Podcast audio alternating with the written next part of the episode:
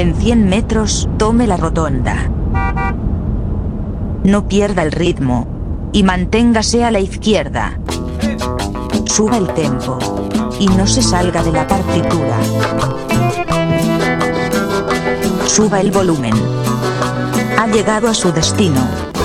Gladys Palmera Spirit, el GPS para tus sentidos.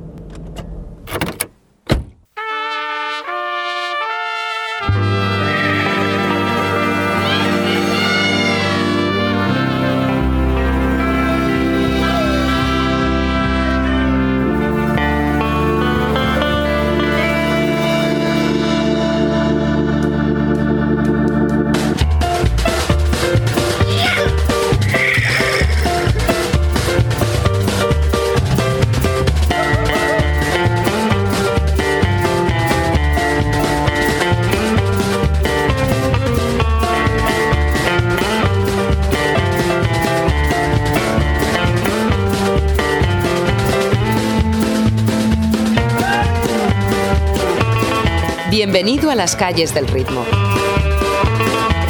La brújula musical de Radio Gladys Palmera.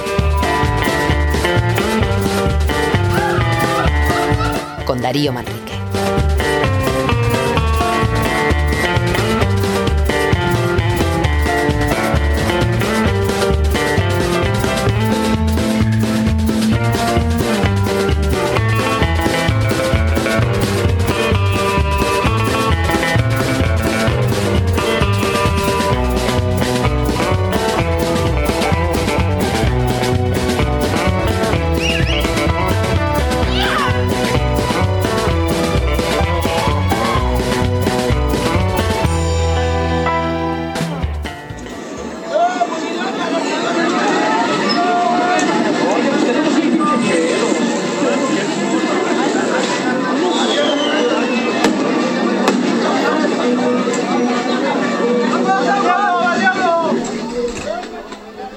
¿Qué tal? Seguimos en México, Distrito Federal, deambulando por ese gigantesco mercado informal al aire libre, que es el barrio de Tepito.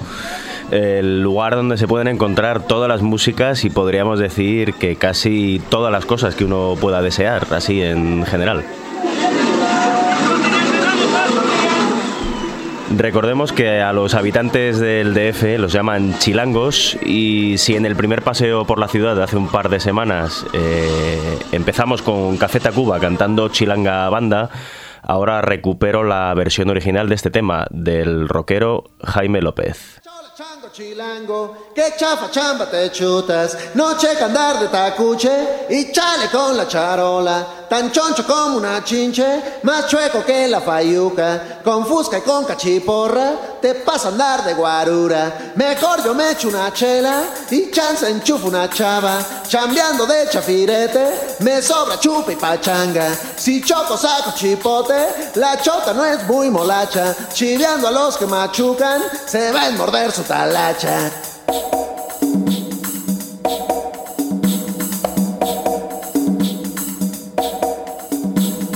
noche caigo al congal, no manches, dice la changa. Al choro del te por ocho, en chifla pasa la pacha. Pachuco, cholos y chundos, chichifos y malapachas. Acá los chompiras rifan y bailan tibiritabra.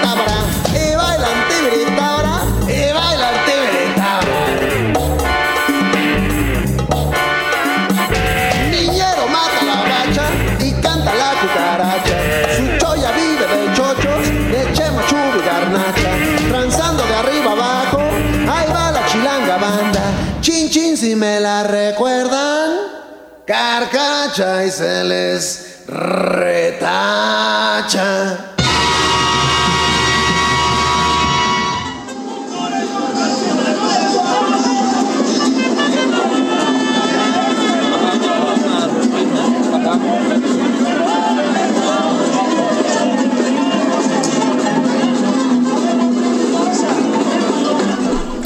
Ahora nos hemos movido hasta la Plaza Garibaldi, rodeados de la maravillosa cacofonía de los músicos que tocan aquí algunos de los mil y un ritmos mexicanos.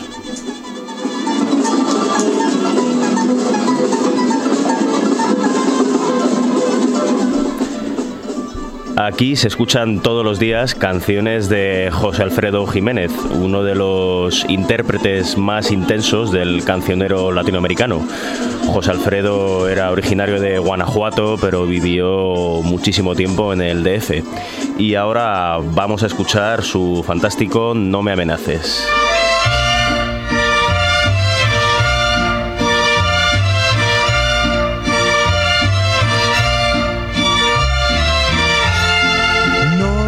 Amenaces, no me amenaces. Cuando estés decidida a buscar otra vida, pues agarra tu rumbo y vete.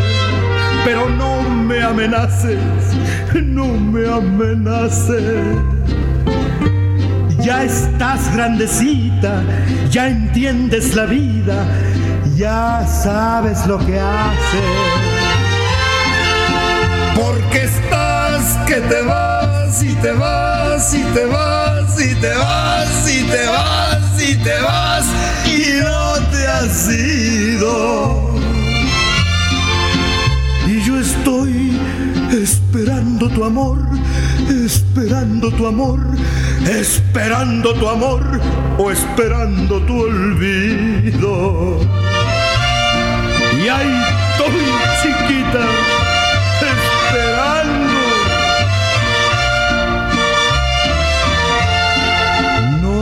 amenaces, no me amenaces.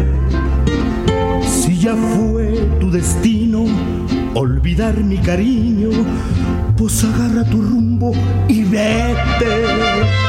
Pero no me amenaces, no me amenaces. Ya juega tu suerte, ahí traes la baraja, yo tengo los haces. Porque estás que te vas y te vas y te vas y te vas y te vas y te vas y no te has ido. Y yo estoy esperando tu amor, esperando tu amor, esperando tu amor o esperando tu olvido. Maravilloso despecho el de José Alfredo Jiménez en este No me amenaces, pero a despecho le gana Paquita la del barrio, la autodenominada reina y defensora de las mujeres que bueno, aún está en activa y de hecho hasta hace poco tenía su, su, propio restaurante en el DF donde actuaba todas las semanas. Creo que recientemente, en los últimos tiempos, hace un par de años o así, lo han, lo han cerrado. En, en, las canciones de Paquita, la del barrio, los hombres son alimañas, son culebras ponzoñosas, son escoria de la vida, son en definitiva ratas de dos patas.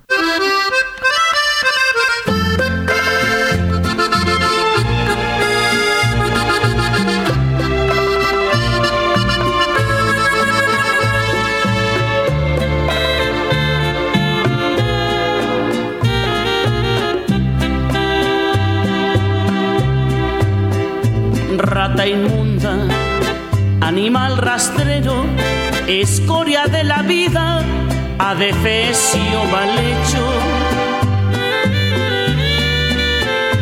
Infrahumano, espectro del infierno, maldita sabandija, cuánto daño me has hecho. Alimaña, culebra ponzoñosa, desecho de la vida, te odio y te desprecio.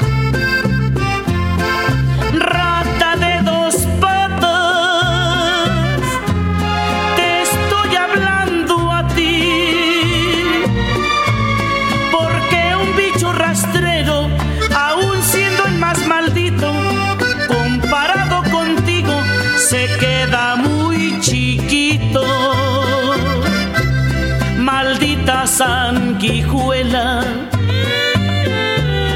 maldita cucaracha, que infectas donde picas, que hieres y que matas. alimaña, culebra ponzoñosa, desecho de la vida, te odio y te desprecio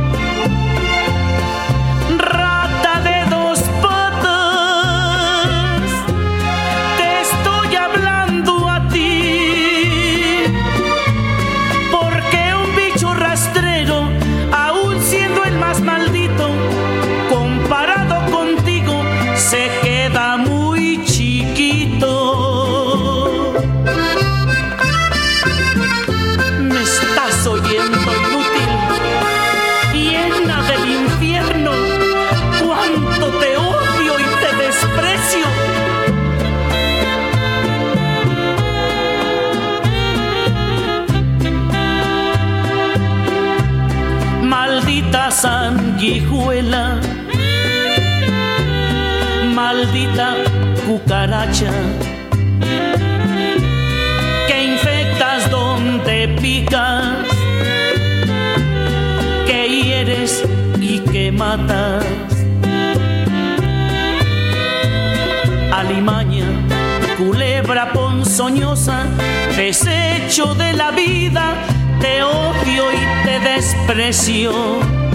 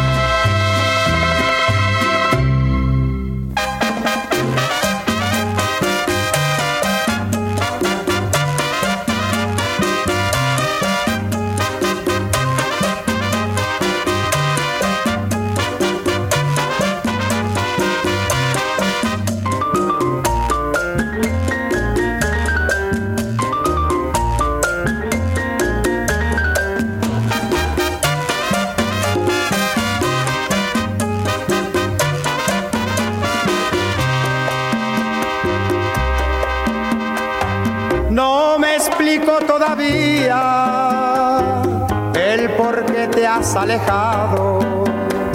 Si bien sabes, vida mía, que eres tú mi adoración. Todo México me ha visto, calle arriba y calle abajo.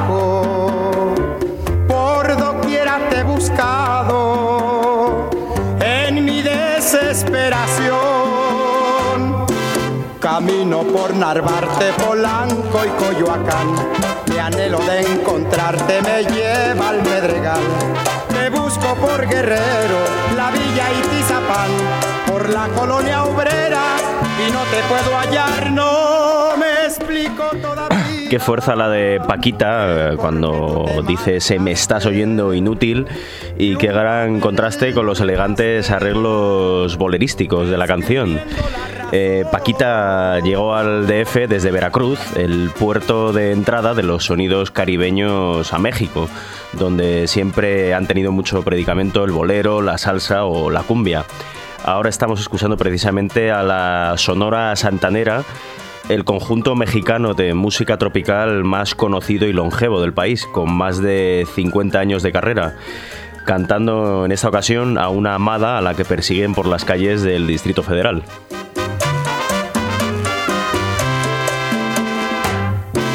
Camino por Narvarte, Polanco y Coyoacán. Mi anhelo de encontrarte me lleva al Pedregal. Te busco por Guerrero, la Villa y Tizapán, por la colonia obrera y no te puedo hallar, no. A los fans de la música tropical o caribeña eh, los dicen en el DF Tibiris o Tibiritábaras por una canción de una película de los años 50. Escuchemos ahora cómo Carlos Monsiváis, uno de los grandes cronistas mexicanos, habla del ambiente de los tibiris en el DF.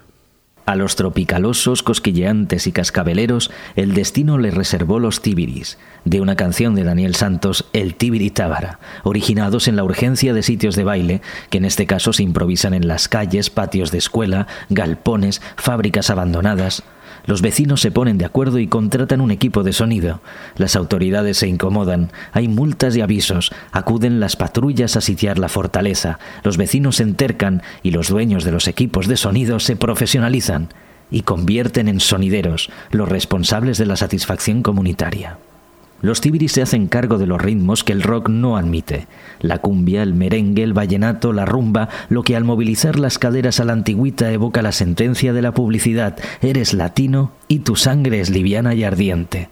Eres latino y te gusta entender lo que oyes, si te lo permite el equipo de sonido.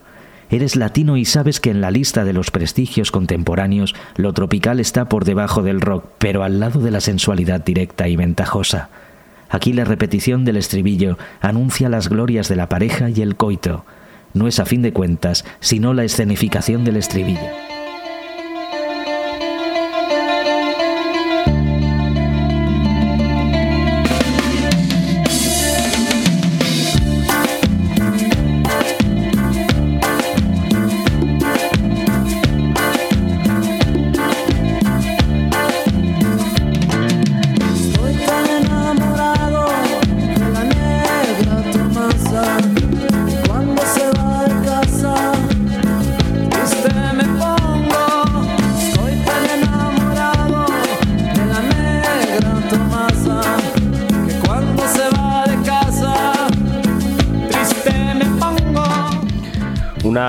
Buena muestra de lo extendido de los ritmos caribeños en México es que incluso un grupo gótico, como eran los primeros caifanes que ahora suenan, eh, saltó a la fama con una versión del tema cubano La Negra Tomasa.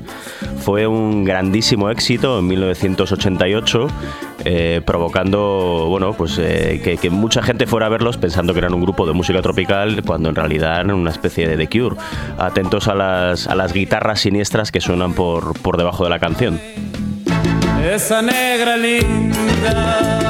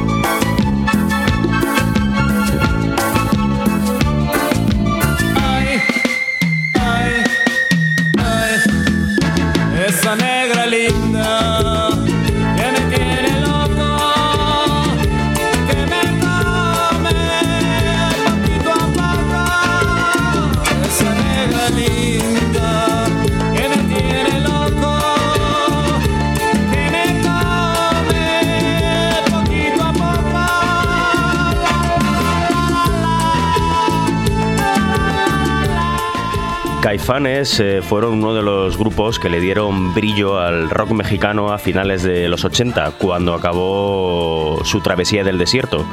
La del rock mexicano me refiero, porque tiene una historia muy accidentada que, sin embargo, eh, arranca antes que en ninguna otra ciudad hispanohablante, probablemente, claro, por su cercanía a Estados Unidos.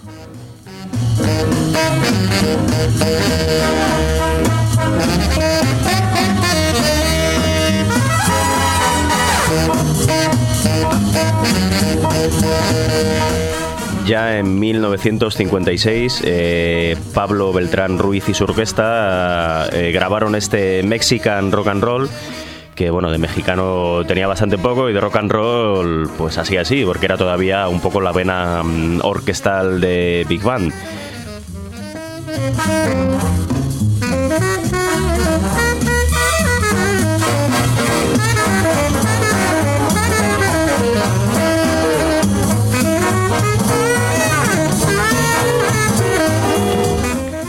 Ya en 1959, los locos del ritmo grabaron el primer LP de rock cantado en español y con composiciones originales como este Yo no soy rebelde que vamos a escuchar a continuación. No soy un rebelde sin causa, ni tampoco un desenfrenado. Yo lo único que quiero es bailar rock and roll y que me dejen vacilar sin ton y son. Vengan los locos y formemos en Afran una sesión. Traigan chamacas y y que nos den un buen jalón. Si los discos del rebelde habrá un gran vacilón. Que se suelten las melenas, vengan abajo los copetes. Hay que se quiten las curvatas, que se pongan la chamarra, las guitarras, las rodillas sin parar.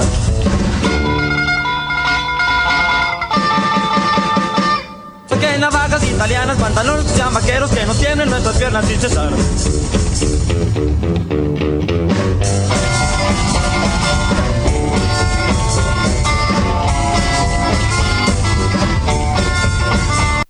Yo no soy un rebelde sin causa, ni tampoco un desenfrenado. Yo lo único que quiero es bailar rock and roll y que me dejen vacilar sin ton y son. Ay, que me dejen vacilar sin ton y son. Ay, que me dejen vacilar sin ton y son. Ay, que me dejen vacilar sin ton y son. Ay, que me dejen vacilar sin ton y son. Ay, que me dejen vacilar sin ton y son. Ay, que me dejen vacilar sin ton y son. Ay, que me dejen vacilar sin ton y son. Ay, que me dejen vacilar sin ton y son. Ay, que me dejen vacilar sin ton y son.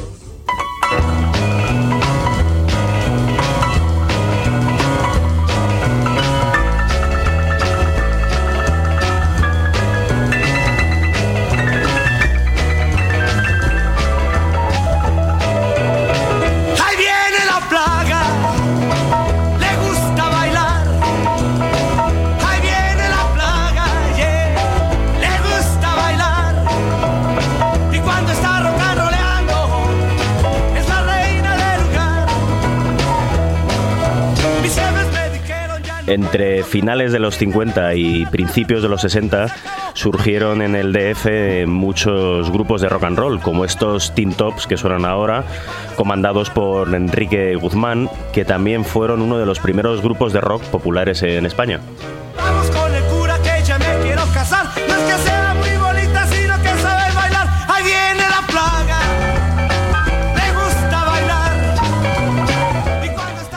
Estas bandas, que en su mayor parte hacían covers de los éxitos estadounidenses, solían actuar en locales llamados cafés cantantes, eh, algunos con nombres tan sugerentes como Hula Balú, Ula Ula, El Ego o Chapo Melón.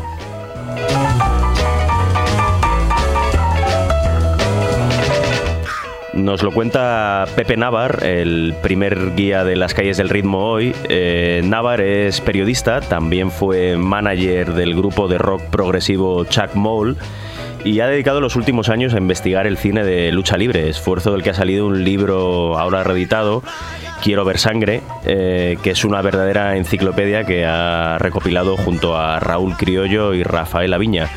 Pero ahora Pepe nos va a hablar de los comienzos del rock and roll en México. Bueno, el surgimiento del rock and roll yo lo, lo ubicaría con, con los locos del ritmo, o sea, propiamente ya con grupos de rock, porque hubo algún antecedente este, en cosas de cine y eso, pero le llamaban rock and roll a cosas muy curiosas, ¿no?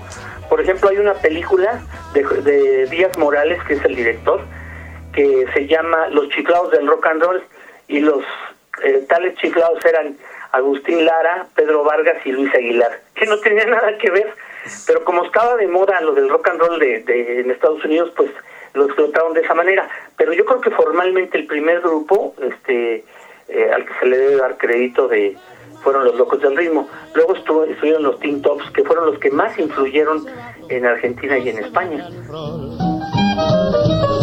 Porque va a empezar al rato el piano del cantón. Porque va a empezar al rato el marihuana boogie boy. Ya a finales de la década de los 60 y tras eh, turbulencias como las que degeneraron en la terrible matanza de la Plaza de las Tres Culturas en 1968, y bueno, en consonancia también con lo que ocurría en los países anglosajones, el rock mexicano ganó en dureza, tanto musical como temáticamente. eh, como excelente muestra este abuso de autoridad de Three Souls in My Mind, el primer grupo en el que cantó Alejandro Lora, una leyenda del rock chilango más conocido allí como el Tri. Ya todos los vatos le dicen marihuana. Mari, marihuana, como te quiero yo.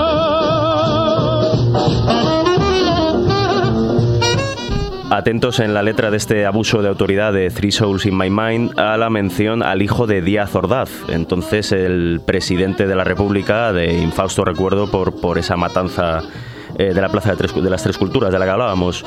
Alfredo Díaz Ordaz, eh, el hijo del presidente, era rockero y una leyenda urbana dice que incluso fumó marihuana con Jim Morrison en la residencia presidencial. Eh, eso no lo podemos saber, lo que sí vamos a ver es este abuso de autoridad de 1970, rock urbano crudo y valiente.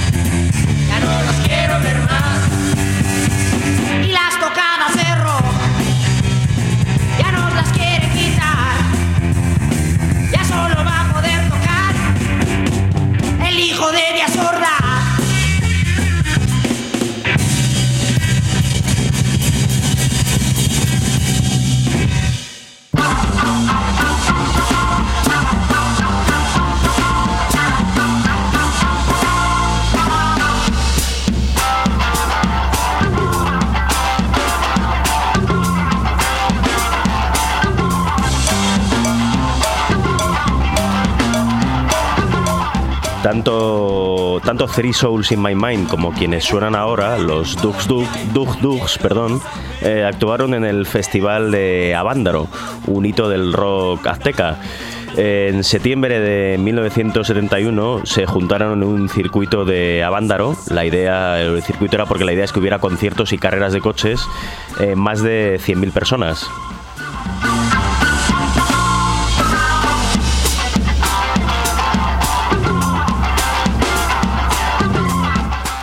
Igual que en el Festival de Woodstock, que era obviamente el modelo a seguir, apenas hubo incidentes, salvo que se pueda considerar como tales lo que se dio en llamar las encueradas de Avándaro, algunas muchachas hippies que se desnudaron en el fragor de los conciertos.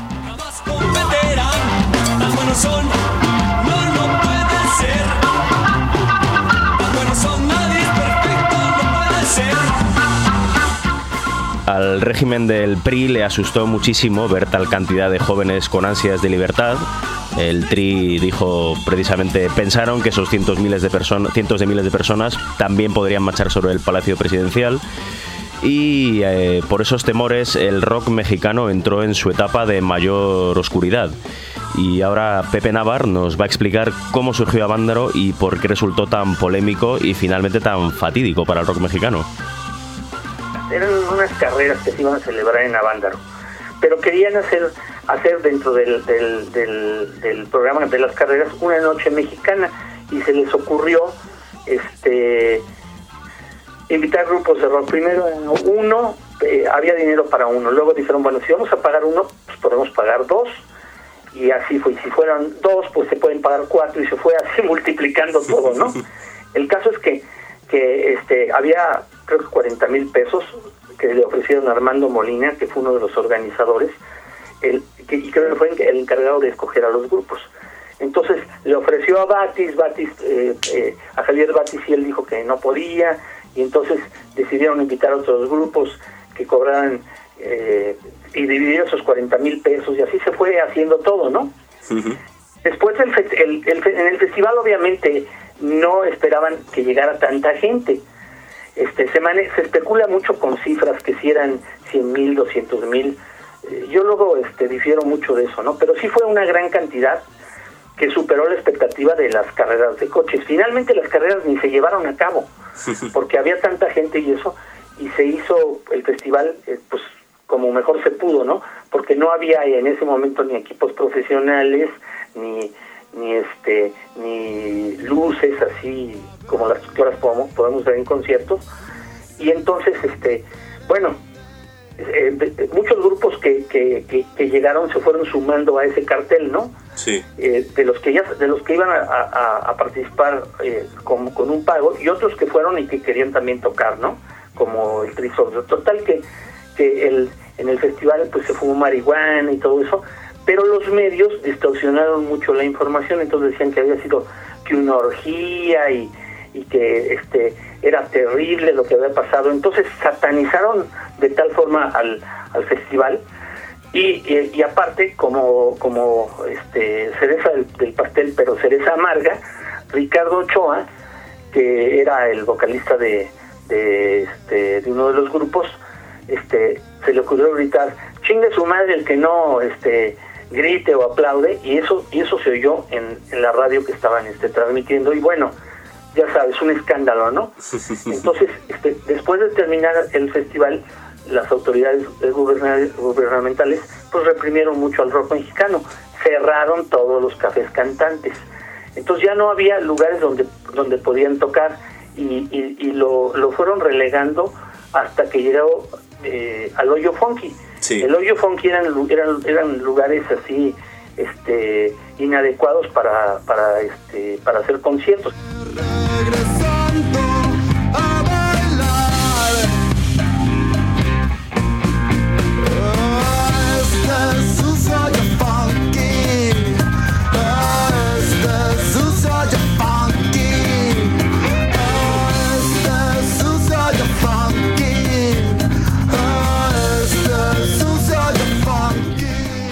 Prohibido y censurado, los medios de comunicación, las discográficas y las salas de conciertos se cerraron al rock, que sobrevivió en la clandestinidad de los hoyos funky.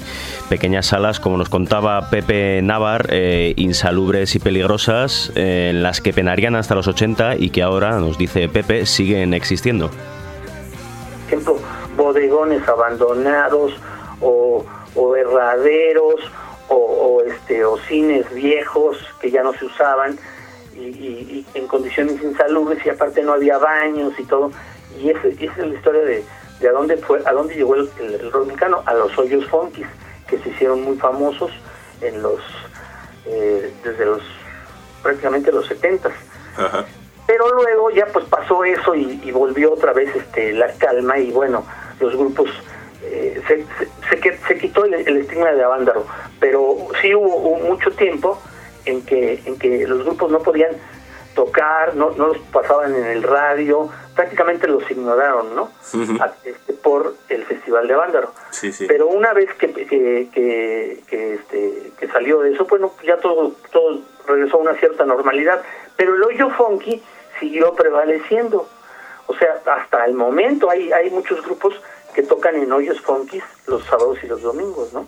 Ah. Y que son lugares improvisados en donde ponen una tarima nada más, se suben a tocar, hay eh, por lo general una sola entrada y esa es la, también la salida y las condiciones son, son pésimas, ¿no? Yo una vez hice una investigación para la revista Playboy este, de, de los hoyos funkis y el punk en México, incluso tuvo un premio, una mención, y ahí hablábamos de cómo describíamos mucho al, al hoyo funky, cómo era y todo, ¿no?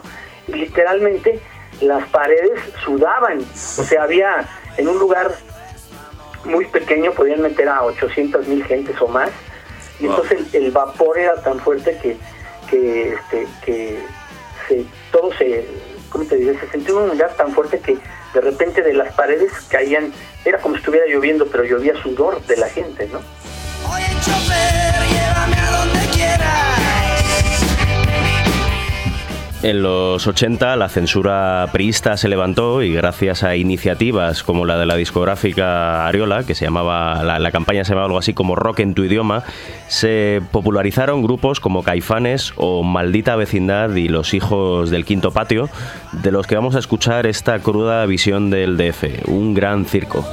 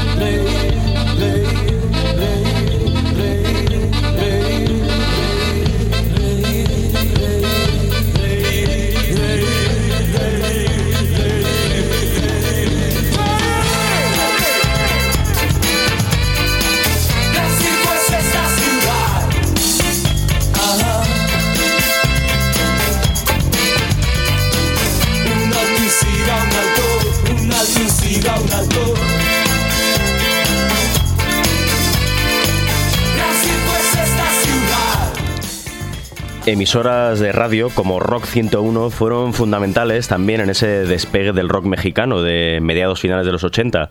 Y allí estuvo como locutora y luego como directora la próxima invitada de las calles del ritmo, Lynn Feinstein, o Feinstein, no sé muy bien cómo lo pronuncia. Eh, Lynn es eh, productora de documentales, como hecho en México, y encargada de musicalizar algunas de las grandes películas mexicanas de los últimos tiempos, como Amores Perros.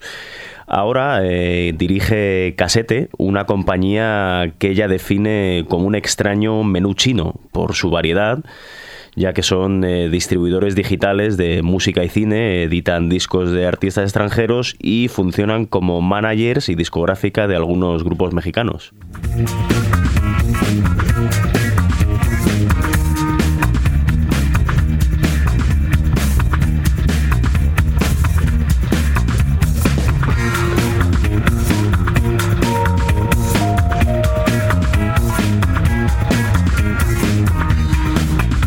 Grupos como estos Da Punto Beat que estamos escuchando o eh, Quiero Club y su pop electrónico que vamos a escuchar a continuación. Pero antes, eh, una ráfaga con Lynn hablándonos sobre el paisaje musical del DF. En México hay muchos barrios que son salseros de toda la vida. Sí. Hay muchos barrios que son cumbieros, eh, creo que en México hay todo. No, no, no estoy segura si haya un barrio country, pero te aseguro que hay un rodeo donde se puede bailar quebradita, que es eh, pues nuestra versión del rodeo mezclado con música grupera.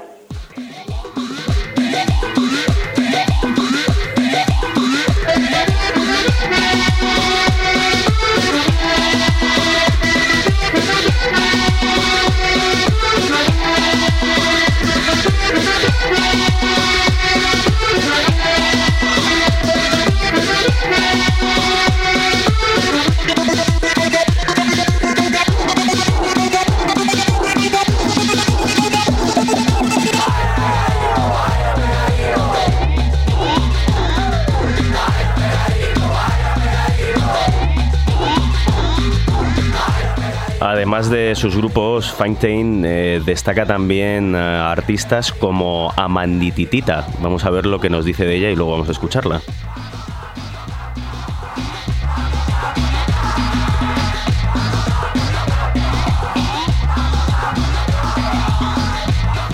Pues Amandita sí es como un producto de el melange que se puede hacer en Tepito, de todos los puestos de Tepito y en cumbia.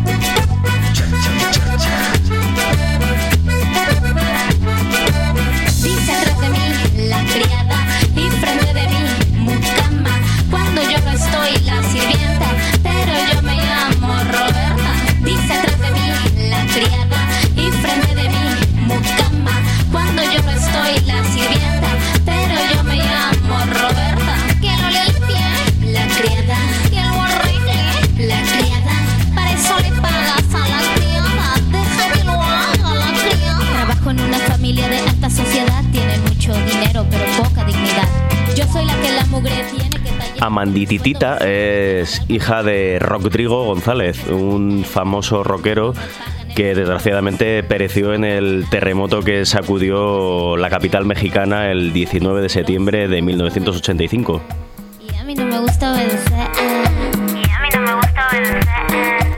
Amandititita se describe como la reina de la narcumbia y desde luego, bueno, como lo podéis eh, comprobar en esta canción La Criada, eh, hace música bastante gamberra y divertida. Eh, ahora me gustaría poner una canción que se llama Metro Insurgentes y que aunque no tiene mucho que ver, sí que por lo menos el título se parece a Metro Valderas, que es una de las grandes canciones de su padre. Pero ahora vamos a escuchar Metro Insurgentes, otra estación chilanga.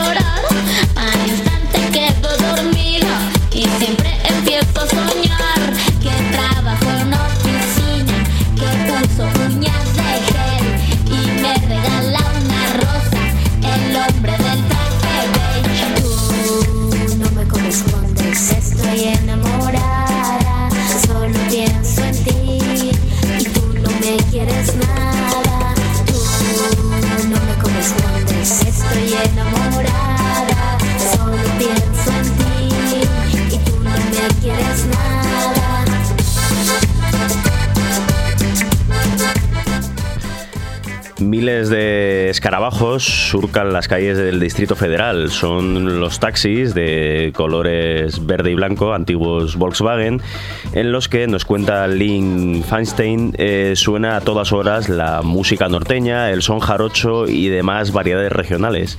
Y también, claro, los eh, boleros clásicos de compositores como Agustín Lara. Hay, no hay taxi al que te subas que no esté. Hay una estación que surgió después de Dimensión 380 que se llama El Fonógrafo y todavía suena. Además, es una música que siempre va a sonar en cualquier fiesta.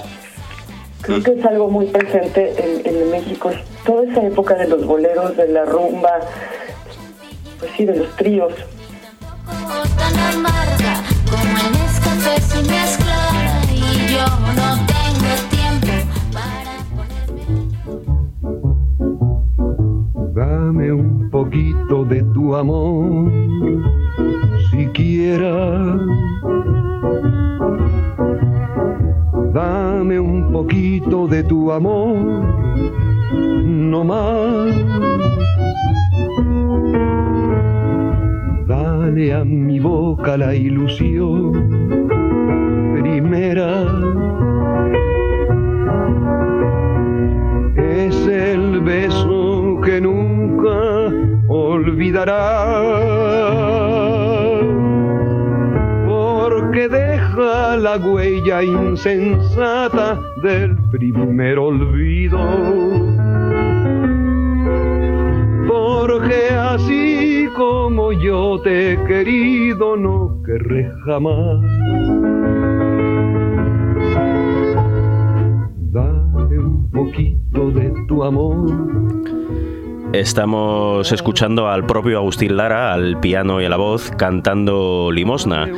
Y ahora vamos a escuchar la misma canción en versión de Natalia Lafourcade junto a Meme de Café Tacuba, eh, porque Lafourcade publicó el, bueno, el año pasado, en 2012, eh, Mujer Divina, un bonito homenaje a Agustín Lara, en el que se hacía acompañar por una enorme variedad de cantantes masculinos, desde León Larregui, de los chilangos Zoé, al argentino Vicentico, Gilberto Gil o Devendra Banjar. Ahora vamos a escuchar su versión de Limosna.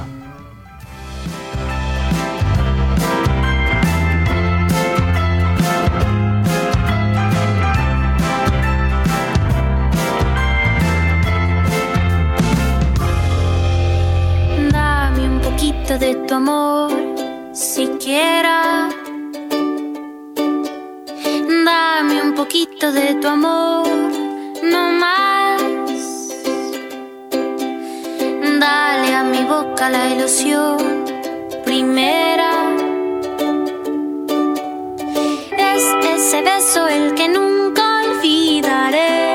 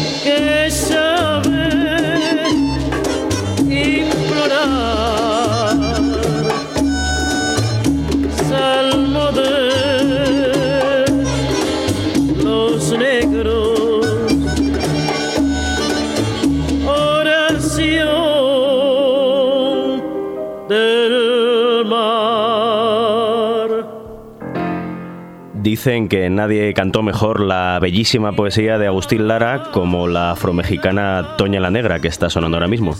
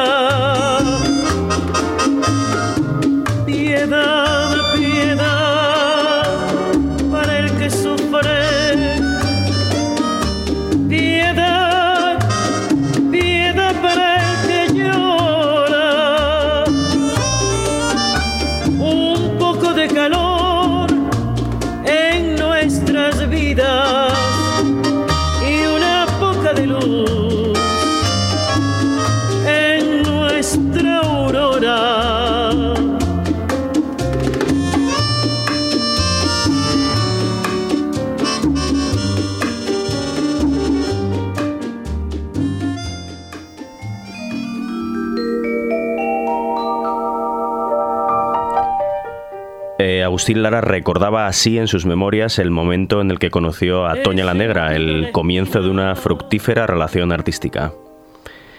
Abrir ella la boca y abrirla yo también, pasmado quedé. ¿Pero de dónde salió usted? le pregunté, intrigado por su voz maravillosa. Nadie, no soy nadie, señor Lara, me contestó. Mis amigos me llaman Toña la Negra y soy de Veracruz. La espina de verte ajena. A los de Veracruz los llaman jarochos. Eh, bueno, Agustín Lara decía que, era jarocho, que había nacido allá en Veracruz, aunque lo más probable es que naciera en el DF eh, y pasara parte de su infancia allí en la ciudad caribeña. Eh, para Toña la Negra, que sí era auténticamente jarocha, aunque vivió también gran parte de su vida en la capital, donde murió en el 82, eh, Agustín Lara compuso este precioso lamento jarocho que vamos a escuchar a continuación.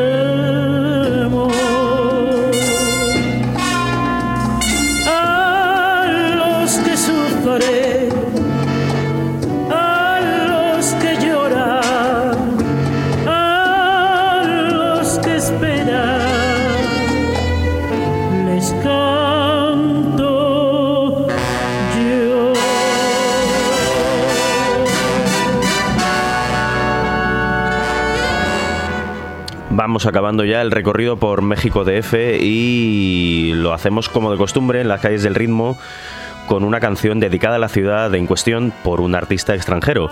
En este caso, la de la norteamericana Jolly Holland, eh, cuyo disco The Living and the Dead de 2008 se abría con este Mexico City que vamos a escuchar a continuación. Nos despedimos David Casado en la mesa y Darío Manrique al micro, y en dos semanas volveremos desde otra capital musical. Hasta luego.